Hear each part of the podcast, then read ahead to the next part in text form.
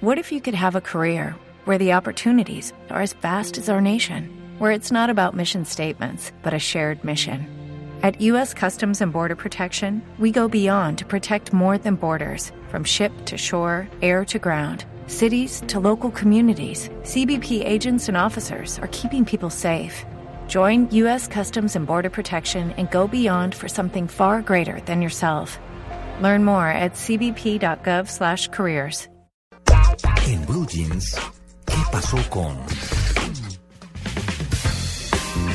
Bueno, pues, ¿qué pasó con Juan Álvaro Castellanos? Para algunas personas, eh, muy jóvenes por supuesto, el nombre de pronto no les resulta familiar, pero para quienes tenemos más añitos, pues eh, es uno de los más prestigiosos periodistas que tiene este país y lo hemos querido invitar justamente para que nos cuente cuáles fueron sus chivas, cómo fue su vida profesional, por qué medios eh, eh, la desarrolló. Así que, Juan Álvaro, muy buenos días en Blue Jeans de Blue Radio. Muy amable, muchas gracias eh, María Clara, complacido de estar para desgranar, como digo yo, vida, obra y milagros de, de este modesto personaje. Juan Álvaro, ¿cuántos años lleva de ejercicio profesional? Así en números redondos, 35 años. 35 años. 35 años, sí. ¿Cuál fue el primer medio en el que usted trabajó? El primer medio en que yo trabajé fue Radio Reloj, una emisora que era de Caracol, y yo comencé estudiando de noche y, y haciendo la, la locución, pero mi sentir, mi espíritu era la información. Después de esa emisora, ¿en cuáles medios estuvo? Ah, sí, ¿Cuáles después otros? ahí pasé a una que era asociada a Caracol, era una sociedad pegada a la Caracol. Hablo de la Caracol de Fernando Londoño Bravo. Hay que hablar así para, Claro, para que nos que- ubiquemos, Sí, ¿no? señor. Desde luego que esa era la sociedad 1020 limitada, pero eh, en papeles, ¿no? Al aire era la segunda cadena de Caracol, cadena 2 Caracol. Era esencialmente deportiva.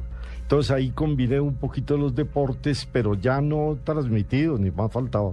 Usted y yo nos conocimos en Todelar. Yo estaba muy chiquita en esa Exactamente, época, pero usted ya era exactamente. importantísimo. Exacto. ¿No? Usted trabajaba para La Voz de América, hacia... Eh, ya estaba haciendo la Sí. corresponsalía de la voz y la sigo haciendo, claro. ¿no? Claro.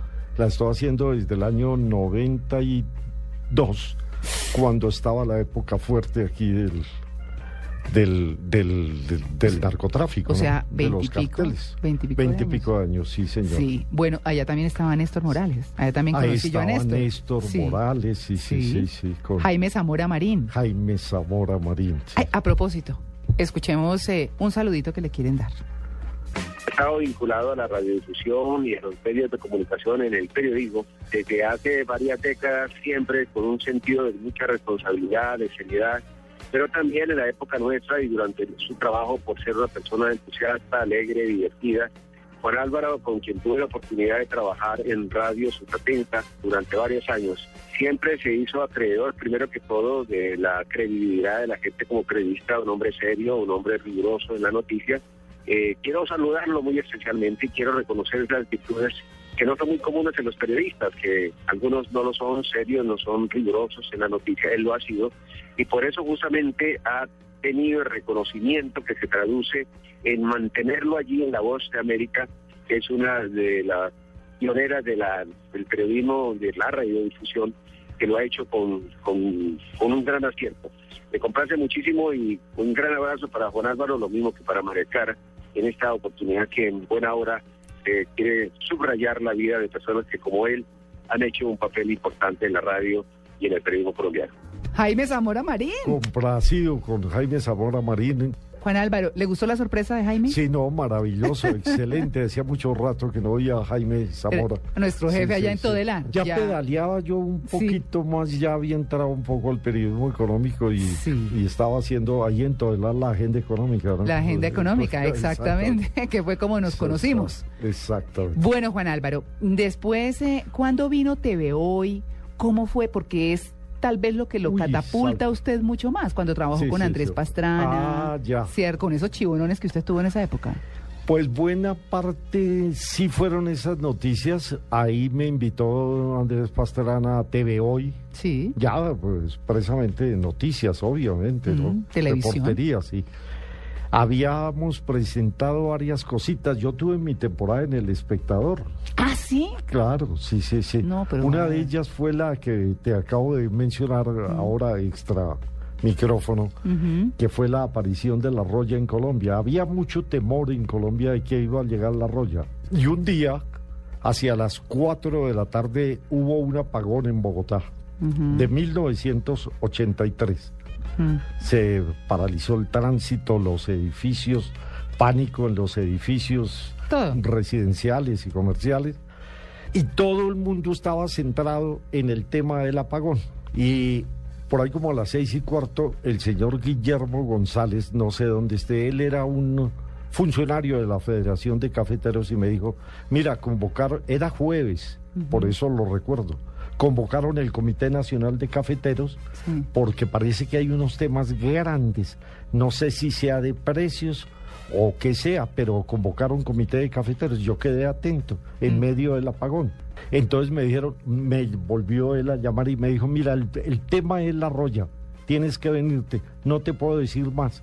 Y esa fue la chiva, Y, que claro. había aparecido la roya en Colombia. Claro. Bueno, y entonces se abrió periódico con la chiva. Bueno, pero usted tuvo otra chiva brutal, que fue la de Pablo Escobar, Ah, sí. cuando ofreció, se la recomiendo muy breve, cuando ofreció sí, sí. eh, Pagar la pagar la deuda externa de a cambio de que no los extraditaran, ¿no? Exactamente. No, pero sí. chivonón, pero eso Una debió ser como de Sherlock. Holmes, ¿o no? Sí, sí, sí, una llamada por la mañana de un señor que se identificó como, como el Papi Gómez. Sí. Le hablo en nombre de los extraditables. Tengo un mensaje para usted del patrón. Mm. Entonces le dije, bueno, pero yo cómo puedo saber que usted realmente me llama en nombre de los extraditables. Entonces me lo dijo ya en un tono muy vehemente.